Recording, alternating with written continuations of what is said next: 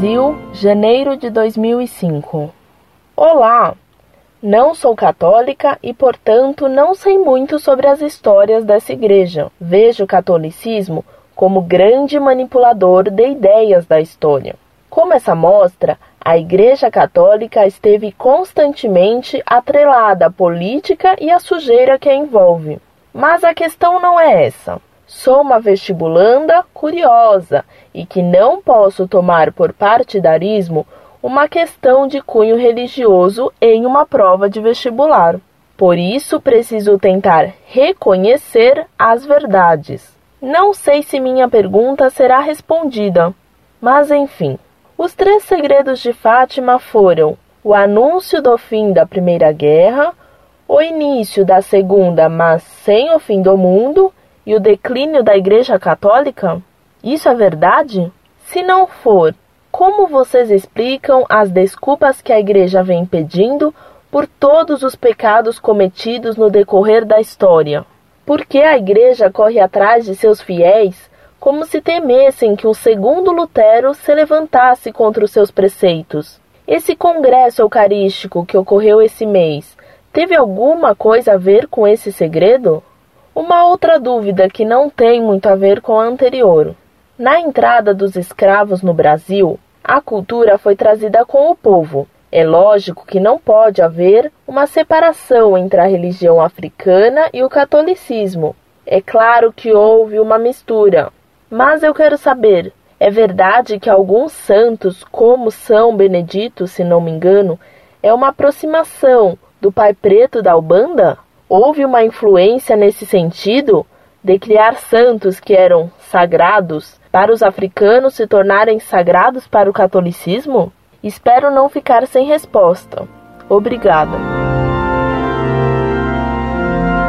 Prezada Salve Maria. Antes de tudo, quero dizer-lhe que suas acusações contra a Igreja Católica são caluniosas. Elas provêm do ensinamento de professores formados de modo marxistas e que, via de regra, desconhecem tudo sobre história verdadeira. Nas aulas para o curso ginasial e colegial, eles fazem os alunos engolir slogans contra a Igreja, sem prova nenhuma do que dizem. Basta fazer um estudo um pouco mais profundo para constatar que o que se diz comumente contra a Igreja são calúnias. Aliás, assim como se caluniou a Cristo, se calunia a sua igreja. E o próprio Cristo preveniu que os seus seguidores seriam caluniados como ele foi. Leia o capítulo 5 do Evangelho de São Mateus. Se você quiser esclarecer alguma calúnia que lhe disseram sobre a igreja, escreva-me e lhe darei a sua refutação com argumentos e documentos. Sobre os três segredos de Fátima, escrevi um trabalho no site Monfort, onde você poderá encontrar uma exposição mais longa do que a desta carta. Você deve saber que os três segredos foram comunicados às criancinhas de Fátima em 13 de julho de 1917, quando ainda não ocorrera a Revolução Comunista na Rússia e em plena Primeira Guerra Mundial. O primeiro segredo era que a guerra iria terminar e que nela muitas almas haviam ido para o inferno. O segundo é que, se os homens não se emendassem, haveria uma Segunda Guerra Mundial no tempo de Pio XI, que a Rússia espalharia seus erros pelo mundo e que várias nações seriam aniquiladas e etc. Ora, as criancinhas de Fátima nem sabiam bem o que significava a palavra Papa, e Pio XI só ia começar a reinar em 1922. Em 1917, não havia ninguém chamado Pio XI. Dizer em julho de 1917 que a Rússia espalharia seus erros pelo mundo parecia ser algo inconcebível. A Rússia fora derrotada e massacrada pela Alemanha.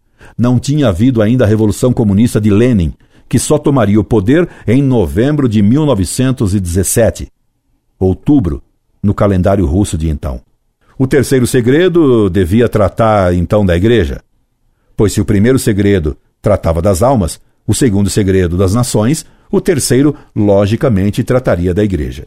E o que se viu após a Segunda Guerra Mundial foi o enorme declínio de poder e de influência da Igreja, a ponto de qualquer professorzinho que nada estudou de sua história se atrever a caluniá-la de modo mais absurdo.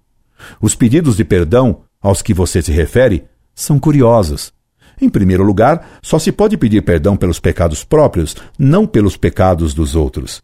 O Papa poderia pedir perdão de falhas que ele cometeu pessoalmente, não pelos pecados de outros. Em segundo lugar, a Igreja, enquanto tal, não pode cometer pecado. Quem pode cometer pecados são os membros dela. Dou-lhe uma comparação. A medicina em si mesma não pode errar. Quem pode errar são os médicos. Com a Igreja, isso é infinitamente mais certo, pois que a Igreja é divina por sua cabeça, que é o próprio Cristo.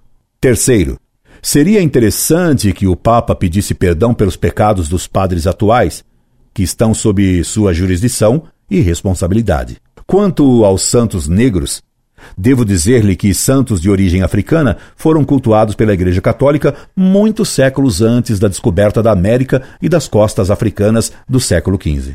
A Igreja sempre procurou difundir entre os negros a devoção pelos santos da cor negra, para que eles mais facilmente compreendessem que todos os homens são filhos de Deus e que pessoas de qualquer raça podem ser santas.